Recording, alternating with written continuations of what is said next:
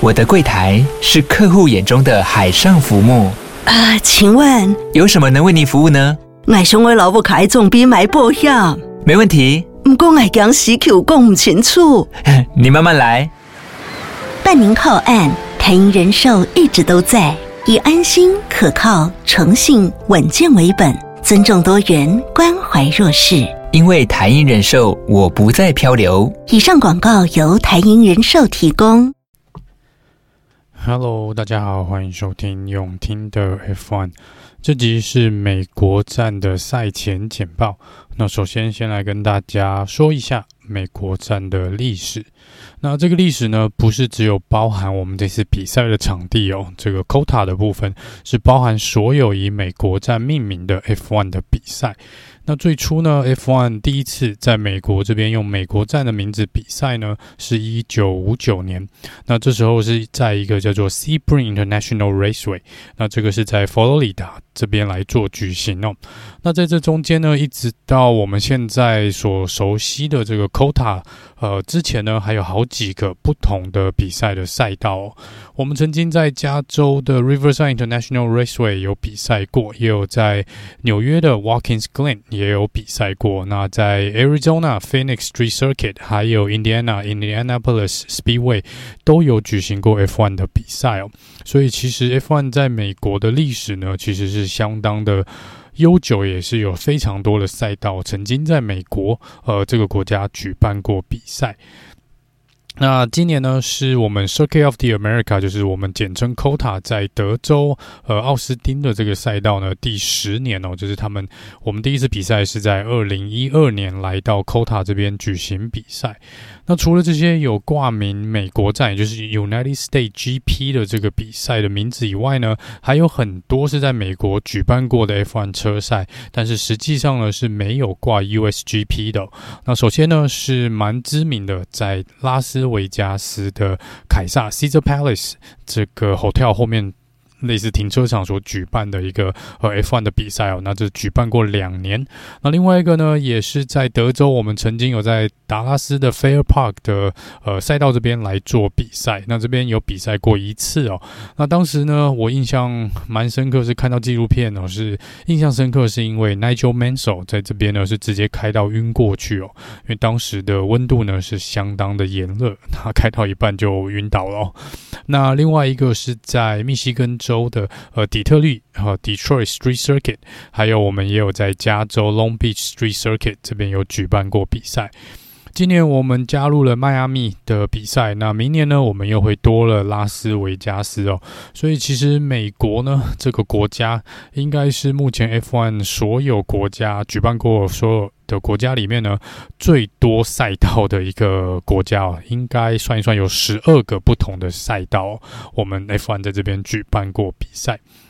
好，那再来聊聊一个，聊到美国站就不能聊聊美，就不能不聊到美国站的一个黑历史哦。这个黑历史是发生在两千零五年的时候，那这时候呢是在 Indianapolis 五百这边来做比赛哦。那这个比赛呢最著名的这个赛道就是在它最后的一个弯道，有点类似，呃，像之前的那个呃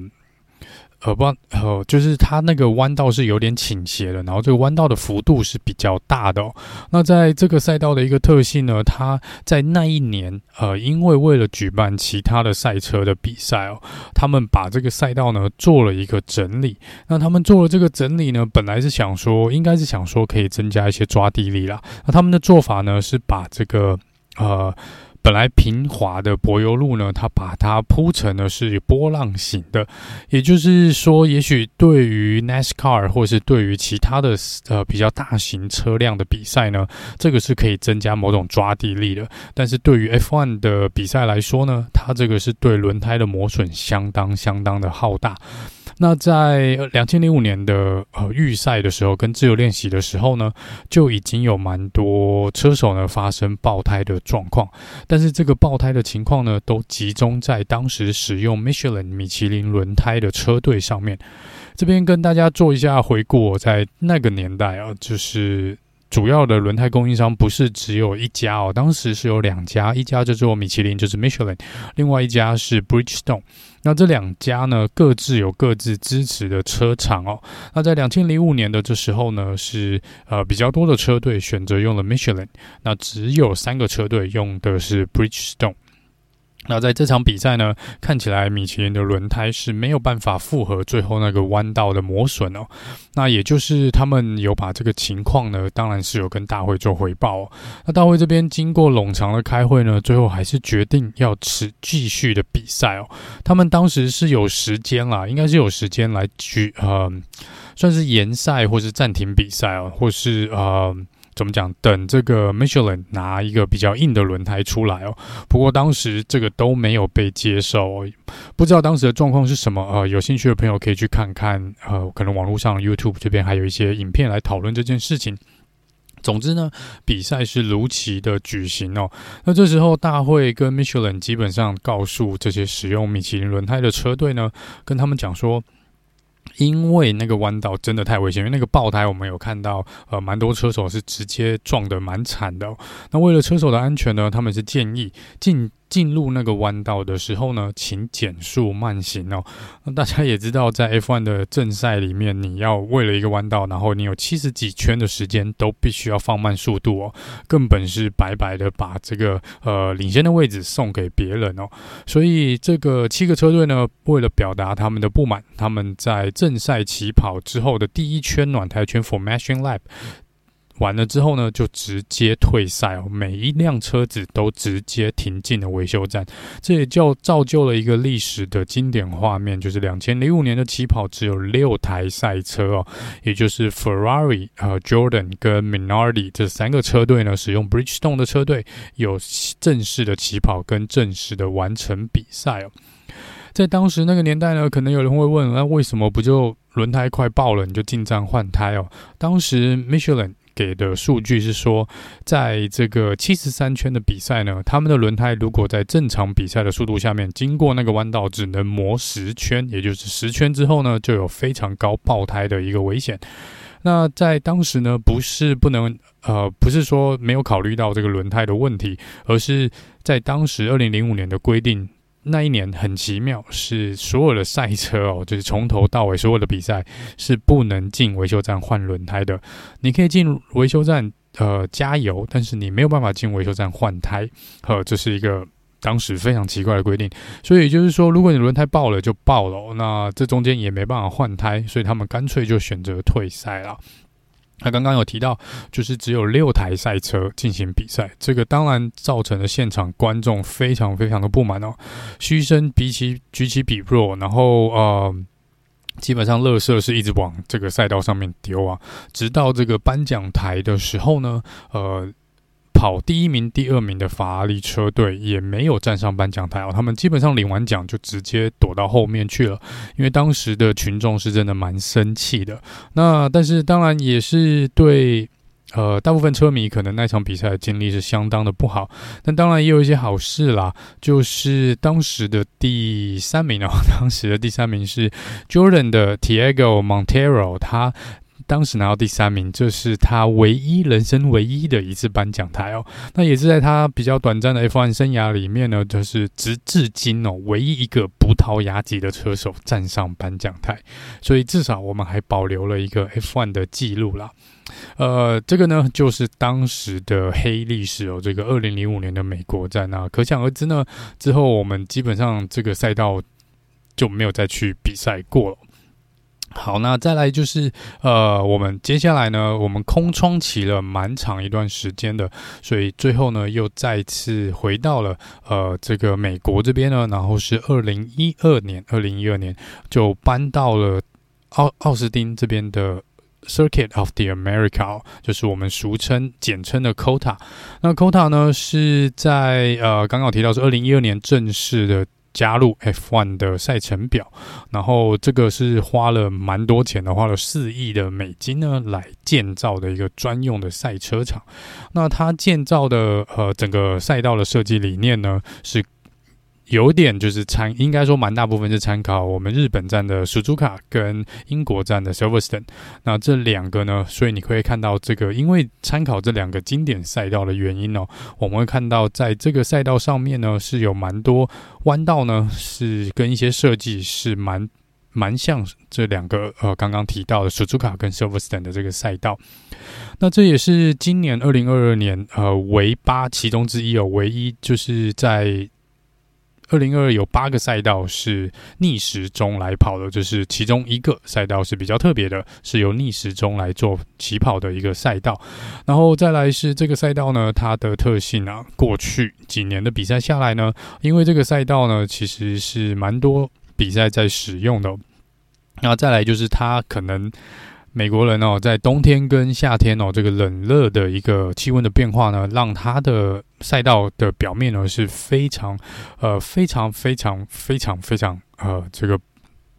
算是呃。不平的一个状况啦，那就是在之前呢，我们有看到，在二零二零年的时候，主办单位还有特别花了一大笔钱哦，把这个所有赛道的坑坑洞洞都把它补起来哦。但随着这两年比赛的进行呢，又再次看到蛮多坑洞的的部分哦。所以说，这个赛道其实，在 F1 车手的印象中呢，是非常呃不好开的，呃，因为震动是相当的大哦，而且每一年震动的地点都不太一样，也就是这个路不平稳的地方呢是不一样的，每年会不一样。那大会这边当然每年会针对这个比较严重的地区做一些修复啊或补强哦，但是呃并不是可以完完全全让这个赛道是呃平稳的，就是平滑的一个状况啦。所以在这个比赛里面呢，呃也许会影响到车队这个对于车高的一个设定哦，因为今年的车高其实是有点。偏低一点点哦，所以在这边这个赛道就要特别注意。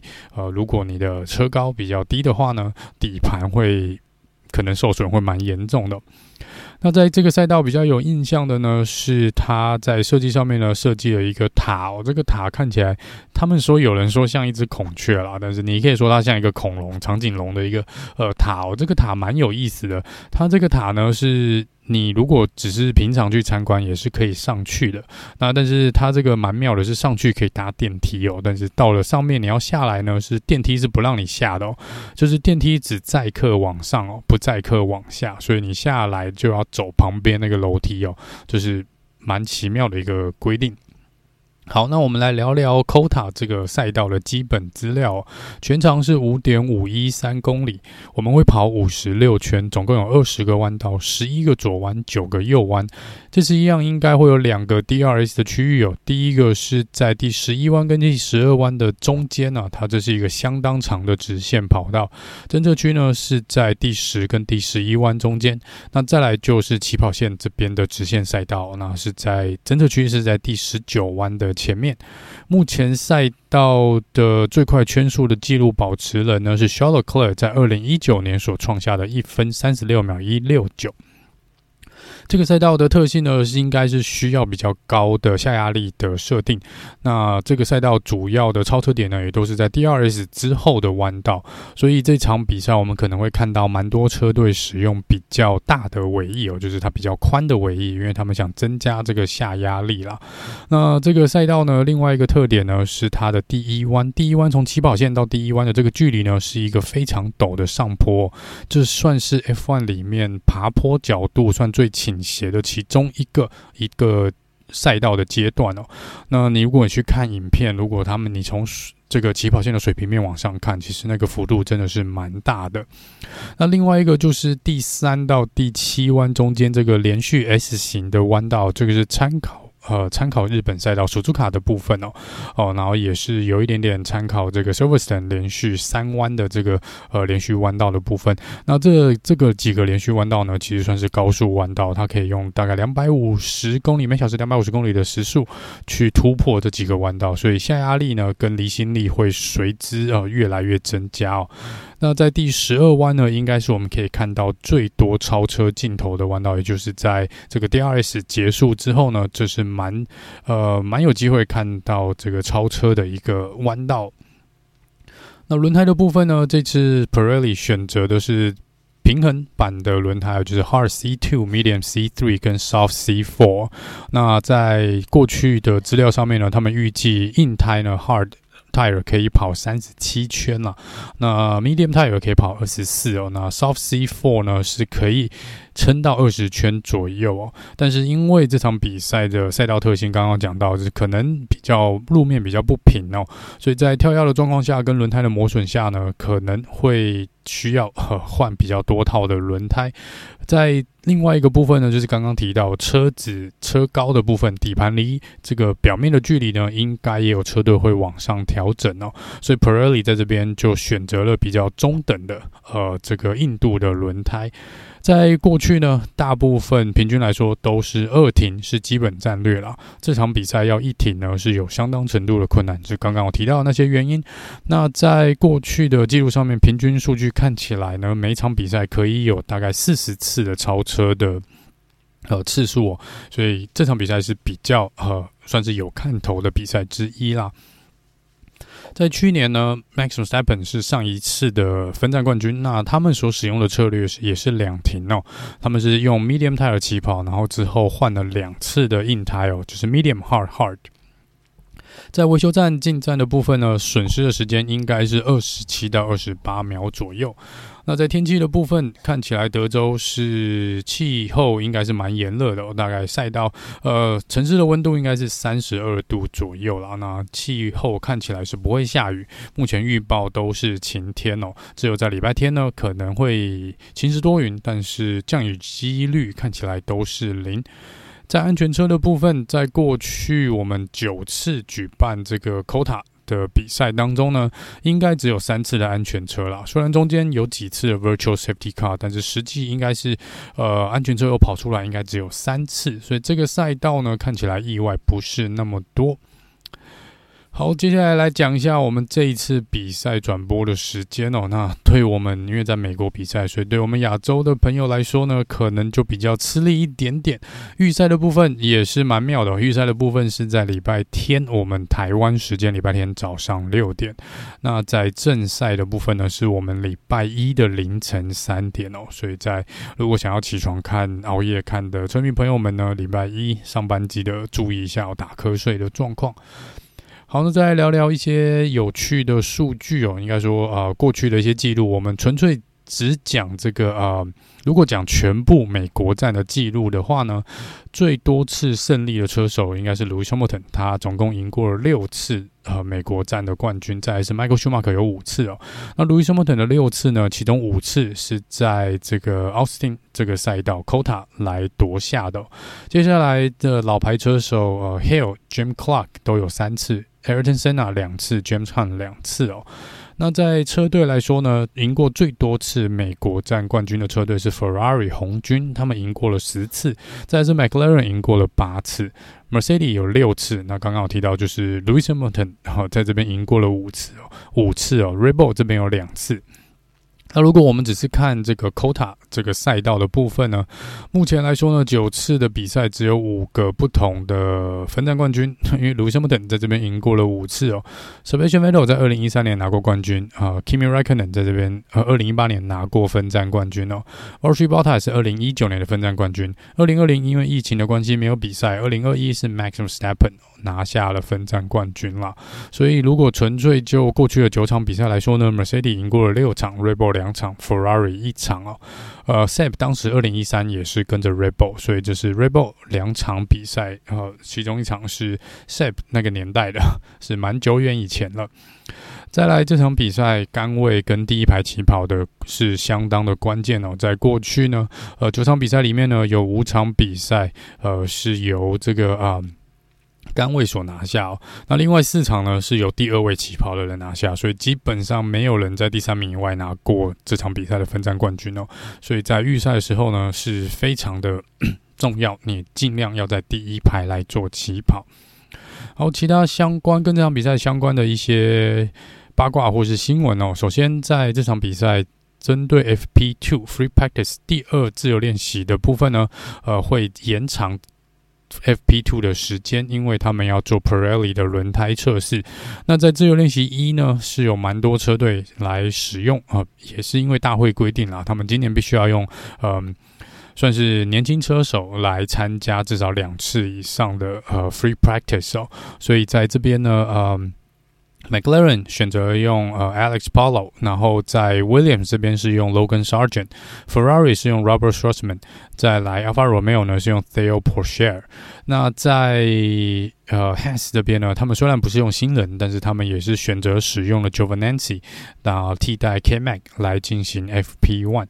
那至于 h a s 这边呢，是少数的车队哦，应该是唯一的车队还没有呃符合大会的规定使用这个呃年轻车手来跑 FP1 啊。但他们也讲了，他们会用这个 Fittipaldi 在呃最后的两场比，应该是接下来的两场比赛来进行。哈、呃，诶，是。看一下阿布达比哈，呃跟德应该跟这个墨西哥这边来进行 FP One，所以他们也会在赛季结束前呢，呃，算是符合了大会今年的这项规定哦。那再来是红牛呢，在这场比赛是可以呃拿下他们这个车队的冠军的。那他们其实简单的说，他们只需要呃。两位车手加起来有拿下二十六分的积分，或是呃法拉利这边红军的两位车手呢，没有办法拉出十九分的一个差距哦。也就是说，这个呃基本上红牛在这场比赛要拿到车队冠军的几率几乎是蛮笃定的啦，除非有意外发生哦。但是因为照数据上的计算哦，即便红军的两位车手拿下第一跟第二名，one two finish，加上最快圈数呢，只要红牛还有拿到第三跟第四，红牛还是会在这个分站拿到他们的呃今年二零二二年的车队冠军 constructor 的 championship，所以红牛基本上要在这站封王呢，应该是应该是可以发生的，可以想见的，他们应该已经准备好庆祝了。再来就是 Sergio Perez 跟 Charles Leclerc 和目前只有一分之差哦，所以接下来剩下包含这场比赛还有四场的比赛都格外的重要哦。如果 Sergio Perez 最后能够拿到第二名的话呢，这是红牛第一次在他们加入 F1 以来呢，第一次在车手的部分拿下 One Two 的 Championship。其他新闻的部分呢，在前几天，Has 的老板 jen Haas 对 Mick Schumacher 呃讲了一些比较，我觉得比较严厉的一些评语哦，就说虽然 Mick 是一个非常有天分的车手，但是他也。撞坏了不少车子哦，所以他说他是相当相当贵的一位车手，expensive，呃，这个是花他们车队很多钱的。那在这种时间点放出车队老板讲出这种评语呢，其实外界的解读一般来说都是呃倾向说对于 Mick 的留在车队的这个呃是比较负面的哦。不过当然，Has 这边呢还是没有正式的公告啦，车队的到底会签谁哦？尤其是在前几天，他们还在讲说：“嘿，呃，这个 Daniel r i c a r d o 目前没有车队，那他们觉得 Daniel r i c a r d o 也可以，如果想要一个位置的话呢，也是可以打电话来征询他们哦，让他们可以来看看，呃，评估一下 Daniel r i c a r d o 加入 Haas 的可能性哦。但是 Daniel r i c a r d o 好像在过一两天就，呃，隔一两天就。”有点在接受访问的时候就提到说，他已经蛮确定他明年就会休息一年了，然后他的目标是在二零二四年呢再次的回归到这个呃 F1 来哦，所以这是看起来呃 Daniel Ricardo 是不会主动的打电话给这个呃 Has 车队这边来做一个联系了。好了，那以上呢是这个美国站呃赛前简报的部分哦，呃那。这次因为时间比较特殊的关系哦，也许在预赛跟正赛之后呢，是不会做赛后简报的部分啦。呃，可能就是对啊，时间不太允许，就没有办法做。那如果时间允许的话呢，我还是跟大家做一个分享哦。那最后呢，因为有听众朋友来问说，是不是呃，就是稍早来信问说，这个关于 cost cap 的一个。